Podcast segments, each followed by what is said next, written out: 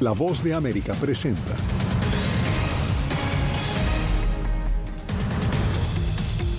Daniel Novoa gana la presidencia de Ecuador para una gestión de año y medio en la que no tendrá mayoría legislativa. Situación humanitaria se recrudece por conflicto palestino-israelí. Naciones Unidas advierte que Gaza está siendo estrangulada. Estados Unidos renueva apoyo a Israel, pero Biden advierte que sería un gran error ocupar Gaza. Y el llamado del presidente Biden al Congreso para desbloquear la asistencia adicional para Israel y Ucrania.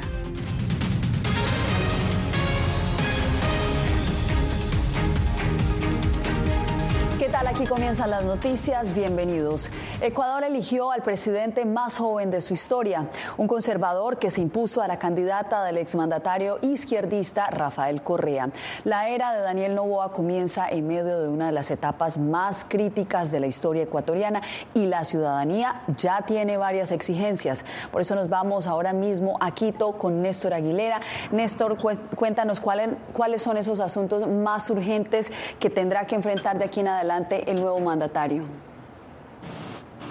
Yasmín, definitivamente el principal problema que debe resolver el nuevo gobernante es la inseguridad ciudadana, dada la violencia criminal en aumento. Para ello propone, por ejemplo, mejorar tecnología, además invertir para cambiar el sistema carcelario y por otro lado también poder efectuar algunas reformas en materia de justicia. Sin embargo, para eso será necesario un acuerdo legislativo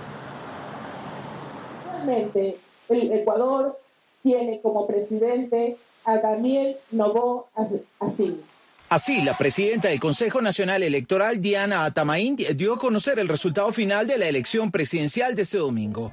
El empresario y político Daniel Novoa, de 35 años, es el nuevo presidente de los ecuatorianos para un breve mandato de apenas un año y medio, lo que resta del periodo del actual gobernante Guillermo Lazo.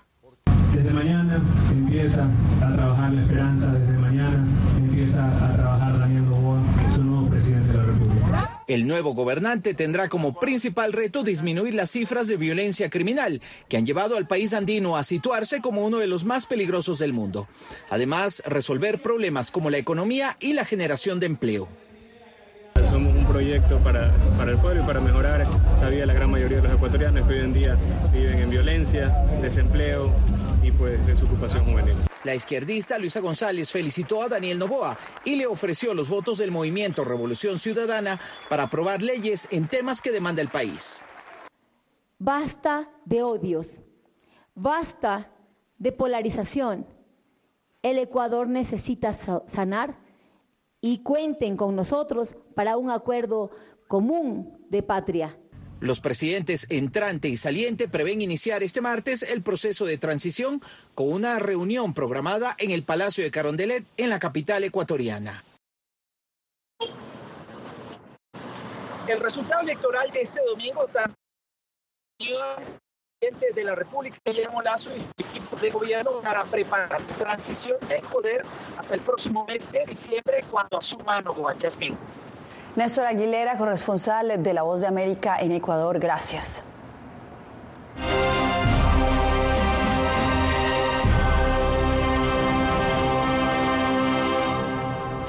Una alerta de ataque aéreo llevó al secretario de Estado Anthony Blinken y al primer ministro israelí Benjamin Netanyahu a buscar refugio durante su reunión hoy en Tel Aviv.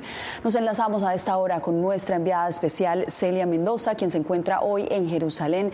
Celia, cuéntanos qué fue lo que sucedió y cuál es la situación hoy en la franja de Gaza. Yasmín, el secretario de Estado Anthony Blinken junto al primer ministro Benjamin Netanyahu fueron llevados a un búnker por alrededor de unos cinco minutos. Esto después de que empezaran a sonar las alarmas de alerta frente a estos misiles que son lanzados desde Gaza. Yo me encontraba justo en Tel Aviv en ese momento y pudimos eh, ser testigos de la situación. De hecho, me encontraba grabando uno de los reportes para una de nuestras afiliadas cuando eventualmente tuvimos que buscar resguardo detrás de unos bloques de concreto, como el resto de las personas para quienes esto ya es común, más de 6.700 lanzamientos de misiles desde Gaza. Y no fue la primera vez, tuvimos dos ocasiones y esto explica lo que sucedió con este dignatario estadounidense y desde luego el líder de este país.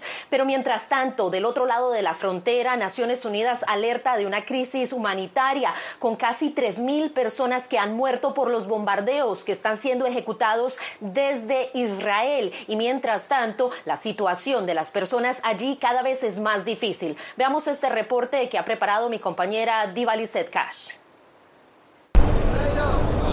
Este lunes, mientras Israel evacuaba a las comunidades en la frontera con Líbano ante el aumento de la tensión con Hezbollah, los residentes en la franja de Gaza enterraban a sus muertos tras ataques aéreos israelíes. La mitad de la población, alrededor de 600.000 personas, ahora huye hacia el sur ante el temor de una invasión del ejército israelí. Cuerpos de niños que no tienen nada que ver con la guerra. Estaban a salvo en sus casas sin saber nada y sus cuerpos quedaron esparcidos en el aire. Esto es lo que vi, esto es lo que sé. Según cifras oficiales, más de 2.808 personas han muerto por los bombardeos sobre Gaza, mientras que en Israel hay 1.400 fallecidos por los ataques de Hamas. Además, el ejército israelí afirmó que hay 199 rehenes detenidos en Gaza, sin especificar si el número incluye extranjeros o quién los retiene. Hemos informado a las familias de 199 rehenes. Hay un esfuerzo de máxima prioridad nacional en el tema de los rehenes y estamos enfocados en este esfuerzo como una máxima prioridad nacional. El deterioro de la situación humanitaria en Gaza y los bombardeos israelíes centraron la atención de los seis países del Golfo que celebrarán una reunión urgente este martes sobre las violaciones de Israel contra la franja de Gaza. Esta reunión tiene como objetivo consultar y discutir entre los países del CCG los peligrosos acontecimientos y violaciones del sionismo israelí contra la franja de Gaza. Miles de personas esperan en el sur de Franja de Gaza con la esperanza de salir de ese enclave, mientras que el ejército israelí acusa a Hamas de robar combustible y suministros médicos. El primer ministro israelí, Benjamin Netanyahu, llamó a la comunidad internacional a unirse en contra de la milicia de Hamas. Voz de América. Celia, este ha sido el panorama que hemos visto durante los últimos nueve días, pero este conflicto ha generado cuestionamientos sobre el respeto a la población civil en Gaza por parte de Israel e incluso algunos se cuestionan sobre la posibilidad de que escale a un nivel regional. ¿Qué tan probable es esto?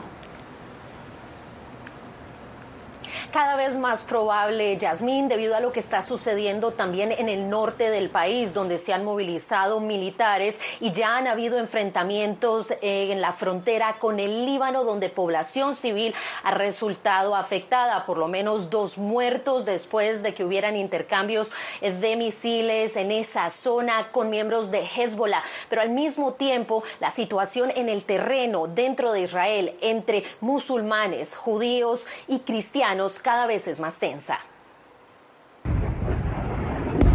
El escudo de hierro de Israel interceptó sobre el cielo de Sderot una parte de los 6.753 misiles que según las fuerzas de seguridad israelíes han sido lanzados desde Gaza a Israel durante la última semana.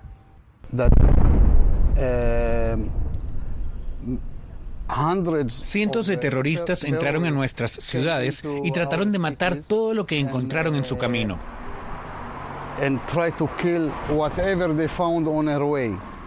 Robert Shukrun vive en la ciudad fronteriza de Sderot, donde las autoridades llevaron a cabo una evacuación voluntaria este domingo, mientras el ejército adelanta una ofensiva para acabar con Hamas. A pesar de la intensa operación militar que ha lanzado el gobierno de Israel en contra de Hamas, todavía este grupo militante continúa lanzando misiles. Evidencia de ello es esta estación de policía completamente destruida después de que uno de estos misiles impactara en este territorio.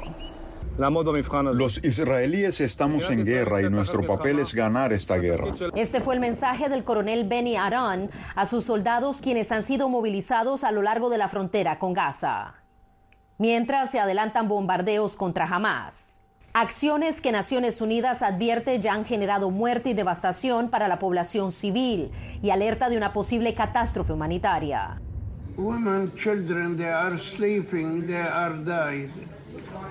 Mujeres, niños están muriendo mientras duermen. No tienen agua, ni electricidad, ni medicina, ni comida para alimentarse. El comerciante palestino Atiet rechaza las acciones del gobierno del primer ministro Benjamin Netanyahu, mientras que Robert Shukrun hace un llamado al pueblo palestino. Tomen su futuro en sus manos para que después no tengan que estar llorando por sus hijos. Enséñenle a sus hijos a amar. Enséñenles a sus hijos a vivir en paz. Muy poca información se sabe acerca de los esfuerzos de rescate de los secuestrados que hoy Israel asegura son 199 que estarían en Gaza. De hecho, los familiares protestaron en las últimas horas aquí en Israel para pedir información. Mientras tanto, en los últimos minutos, el portavoz de Hamas aseguró que estaban dispuestos a dejar libres a algunos de los detenidos por ellos, secuestrados por Hamas, que son ciudadanos extranjeros, esto siempre y cuando las condiciones en el terreno sean las adecuadas. Es una situación complicada la que están viviendo, Celia. Justamente expertos de Naciones Unidas advierten que Gaza está siendo estrangulada por el asedio de los bombardeos. Esto mientras en el enclave se acaba el agua, se acumula la basura y los hospitales no dan abasto con la cantidad de heridos que llegan. Ángela González tiene el reporte. 600.000 personas han sido desplazadas en Gaza y se encuentran en el sur, muchas ubicadas en 100 refugios designados por la ONU y otras en bodegas de almacenamiento. Según este organismo, pocos de los últimos recursos circularon en seis camiones con combustible que ya estaban en Gaza y enfatizaron que nada nuevo ha ingresado a este enclave. No han llegado suministros a Gaza desde el 7 de octubre, ni combustible, ni alimentos, ni agua, ni ningún otro tipo de asistencia. Ya suman 14 empleados de la ONU muertos, muchos de estos profesores. El jefe de la Agencia de Coordinación de Ayuda Humanitaria se dirige al Cairo para negociar la apertura de un corredor humanitario. Necesitamos acceso a la ayuda. Estamos en extensas conversaciones con israelíes, egipcios y otros, con la enorme ayuda del secretario de Estado Anthony Blinken en sus viajes por la región. Espero escuchar buenas noticias sobre la llegada de ayuda a Gaza a través de Rafah, uno de los puntos fronterizos. La ONU ha anticipado que para este martes ya no habrá agua para beber en Gaza. Esperamos que ya no quede agua este martes a más tardar. Hemos escuchado informes de que Israel abrió la conexión de agua a Gaza, pero nuestro personal informa que el agua no fluye. Y lo que necesitamos es que se vuelva a abrir el agua para que se puedan llenar todos los pozos, al menos en el sur de Gaza. Y eso debe suceder de inmediato. El Consejo de Seguridad se reunirá esta noche para discutir posibles resoluciones ante el conflicto de Israel y Hamas. Ángela González, Voz de América, Naciones Unidas, Nueva York. Estados Unidos renovó este lunes su apoyo a Israel con la segunda visita en menos de una semana del secretario de Estado Anthony Blinken. El presidente Joe Biden también evalúa la posibilidad de viajar a Tel Aviv, pero antes hizo una advertencia sobre la contraofensiva de Israel. ¿De qué se trata, Jorge Agobiano?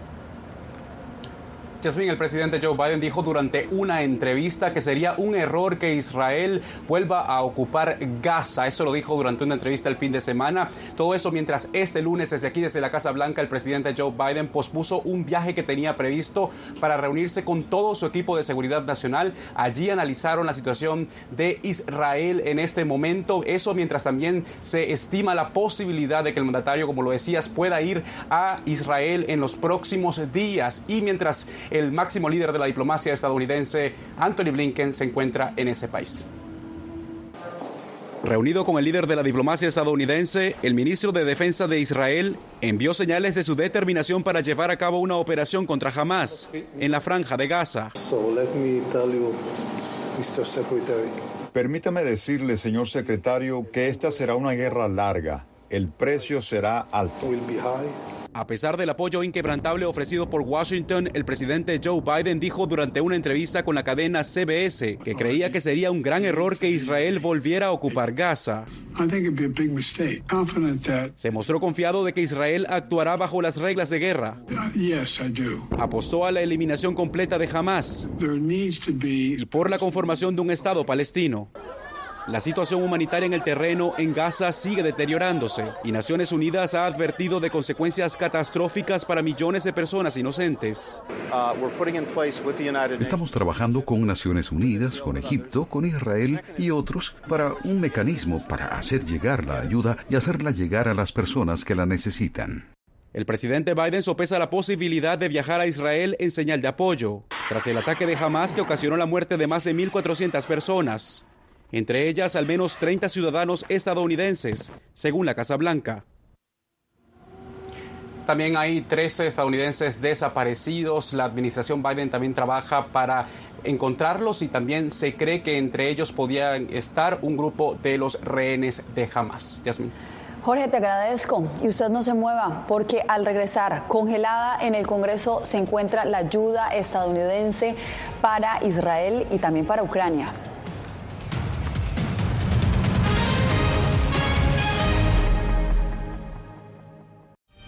Soy Natalisa Las Guaitero, conductora de La Voz de América. Desde pequeña desarrollé un gran deseo por darle voz a aquellos que son invisibles por una u otra razón. Ya ha sido reforzada. Me enorgullece ser parte de La Voz de América, un equipo en el que la ética y la búsqueda de la verdad siempre son el norte. Ser periodista es una gran responsabilidad porque somos defensores de principios de libertad y para mantenerlos, la prensa libre importa.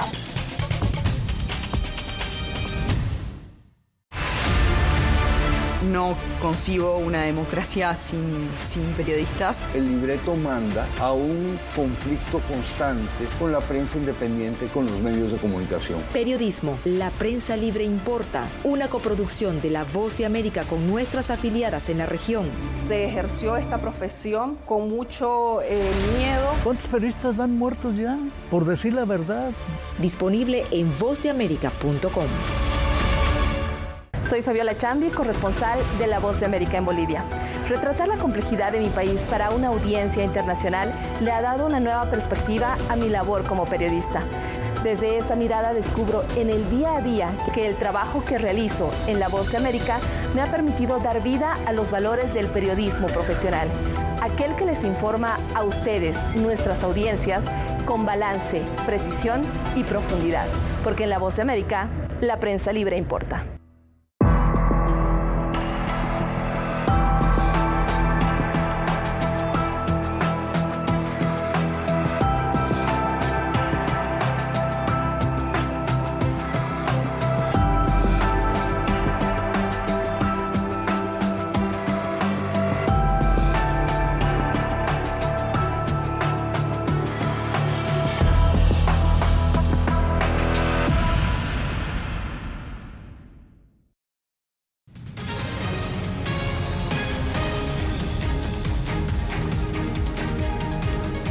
La Casa Blanca mandó un mensaje urgiendo al Congreso para que apruebe los fondos de asistencia tanto para Israel como para Ucrania. Pero la Cámara de Representantes aún no tiene un presidente, lo cual complica el avance de cualquier iniciativa. Jacopo Luzzi nos informa.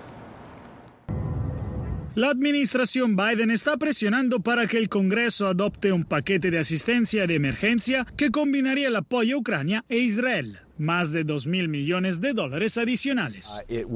Ciertamente incluirá el equipo militar necesario para defender la libertad, la soberanía y la integridad territorial en Ucrania y para ayudar a Israel a defenderse mientras lucha contra sus enemigos terroristas. La decisión de vincular la ayuda a Ucrania con la de Israel refleja la urgencia de ambos conflictos y un cálculo de la administración Biden para superar las resistencias republicanas para enviar más dinero a Kiev. El Senado, donde hay apoyo bipartidista, ya trabaja en un paquete de ayuda, sin esperar a la Cámara de Representantes. Creemos que si elaboramos un paquete sólido y lo aprobamos con una mayoría bipartidista fuerte y abrumadora, presionaremos a la Cámara de una forma u otra para que actúe. De hecho, en la Cámara Baja aún reina el caos. No hay un presidente y sin presidente no se pueden presentar proyectos en el Pleno. Los republicanos nombraron como candidato al conservador Jim Jordan Jordan, pero no parece tener aún los votos suficientes para ganar la presidencia, cuando el martes se votará en el Pleno. Jordan se postulará igualmente. No se puede abrir la Cámara y hacer el trabajo del pueblo estadounidense y ayudar a nuestros amigos más queridos y cercanos, Israel, si no hay un presidente. Los conservadores se han opuesto categóricamente a enviar ayuda adicional a Ucrania y no hay indicaciones de una posible apertura. Jacopo Luzzi, Voz de América, Washington. Entre tanto, en Florida, integrantes de la comunidad musulmana aseguran que el apoyo por parte de varias naciones a Palestina puede terminar siendo contraproducente. José Pernalete nos explica.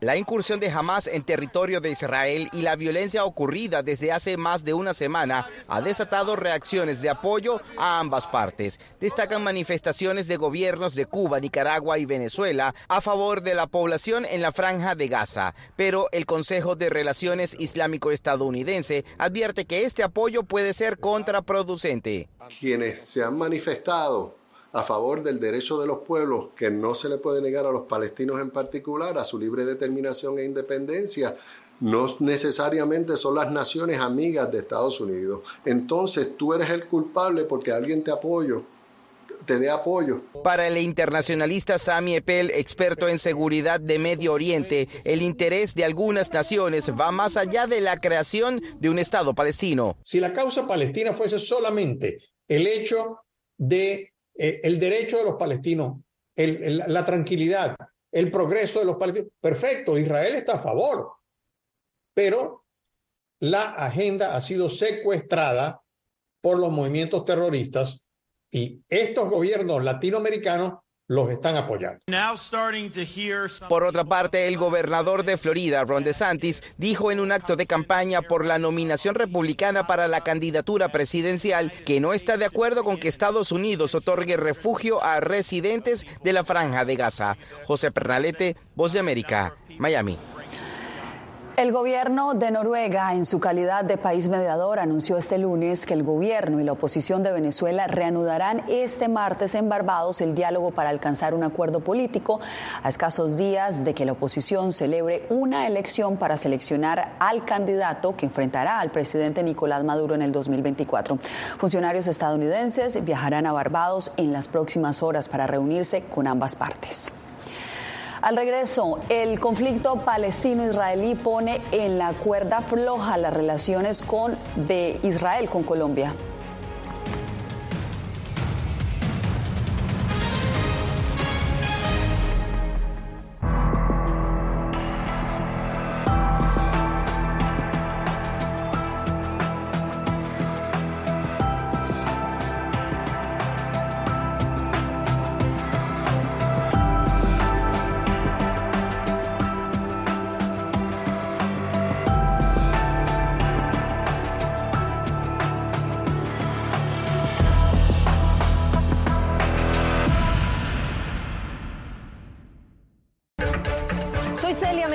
Corresponsal internacional de La Voz de América. Desde que me uní a este equipo de profesionales hace más de una década, he tenido la oportunidad de descubrir un mundo de noticias que comparto con ustedes. La Voz de América habló con el director. Porque siempre estoy en el lugar de los hechos, entregando información veraz, clara y precisa, manteniendo nuestro compromiso periodístico, porque en La Voz de América la prensa libre importa.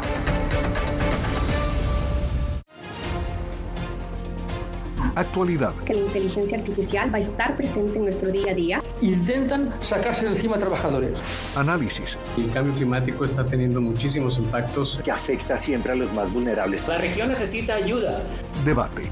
Proteger a las escuelas con armamentos. Es una total eh, ridícula, es algo inverosímil. Con la información más allá de los titulares. Todas las semanas por La Voz de América. Desde Washington, le saluda Gonzalo Abarca. Hola, soy Oscar Ortiz Barahona, corresponsal La Voz de América. Ser La Voz de América desde Honduras me permite conectarme con todos ustedes, nuestras audiencias en todos los países del continente, ofreciendo información veraz sobre los temas que más te impactan. Honduras y los Estados Unidos han ejercido labores humanitarias de 40 viviendas desde perspectivas humanas y con base en hechos te informamos para que seas tú quien formes tu propia opinión, porque La Voz de América, la prensa libre, importa.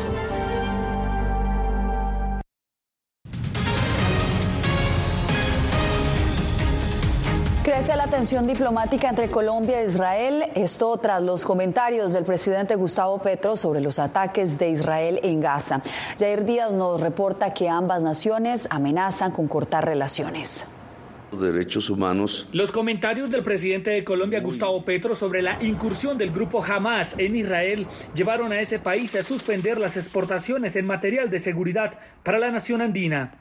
Israel condena las declaraciones del presidente que reflejan un apoyo a las atrocidades cometidas por los terroristas de Hamas, avivan el antisemitismo, afectan a los representantes del Estado de Israel y amenazan la paz de la comunidad judía en Colombia. El presidente Gustavo Petro respondió que no teme suspender las relaciones con Israel, vigente desde el primero de julio de 1957. Aseguró que Colombia no apoya genocidios. Del pueblo de Israel demando la ayuda en la paz de Colombia y la ayuda en la paz de Palestina. Ante la tensión diplomática entre las dos naciones, las reacciones en Colombia están divididas. Desde el Congreso creen que traería fuertes consecuencias a la economía del país, mientras que en la Cancillería esperan que el embajador de Israel abandone Colombia. Lamentablemente ha puesto a Colombia en sintonía con los intereses diplomáticos de Rusia, Irán y Venezuela y le ha dado la espalda a los históricos aliados de Colombia. Vergüenza, mínimo pedir excusas e irse. La inteligencia se enfrenta con inteligencia. Colombia e Israel firmaron un tratado de libre comercio en 2020 y Colombia es el segundo socio comercial de Israel en Latinoamérica después de Brasil. Jair Díaz, Voz de América. Bogotá. El gobierno estadounidense anunció que ofrecerá un estatus legal, temporal y otros beneficios a las familias migrantes separadas en la frontera entre Estados Unidos y México durante el mandato del entonces presidente Donald Trump. El acuerdo también prohíbe separaciones similares en el futuro y cobija actualmente a unos 3.900 niños según la Unión Estadounidense de Libertades Civiles, que representa a familias separadas en una demanda presentada por primera vez en el 2000. Y entre tanto, el exmandatario recibió este lunes una orden de una jueza federal que le prohíbe criticar a fiscales, personal judicial y posibles testigos involucrados en un caso penal que lo acusa de intentar revertir su derrota electoral de 2020. La jueza Tanya Chokkan dijo que no permitiría que Donald Trump, quien se declaró inocente, lance una campaña de difamación contra las personas involucradas en el caso, incluidos los testigos en la antesala de su juicio. Nosotros hacemos una breve pausa, usted no se mueva, regresamos en solo minutos. Soy Belén Mora, periodista de La Voz de América. Como reportera y presentadora tengo la responsabilidad de acercarles las historias que se generan en Washington y que impactan tu entorno cercano. Desde perspectivas diversas en un ambiente informativo en constante evolución que pone a prueba y nos hace poner en la balanza nuestros valores profesionales, te presentamos información veraz, porque en La Voz de América la prensa libre importa. En tiempos de cambios, cuando el mundo parece incierto y lo que escuchamos no refleja lo que vemos, buscamos la verdad través de la pantalla de la Cuando nos cuentan solo una parte de la historia, perdemos la confianza. En momentos de crisis, nuestros sueños, esperanzas y deseos de un mejor mañana dependen de una prensa libre. En La Voz de América te traemos las historias que la gente se arriesga a ver. Conectamos el mundo y lo unimos con la verdad.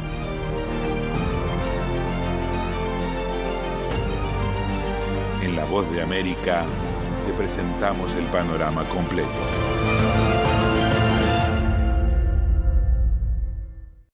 Soy Jacopo Luzzi, reportero de La Voz de América aquí en Washington, D.C. Ya sea informando desde el Capitolio, desde la Casa Blanca, cubriendo el impacto del cambio climático, el impactante tema migratorio, o subir en un avión y cruzar medio mundo para estar en el lugar de la noticia con la información precisa y veraz, este es mi compromiso como periodista. Un compromiso de vida profesional que comparto con ustedes, porque en La Voz de América la prensa libre importa.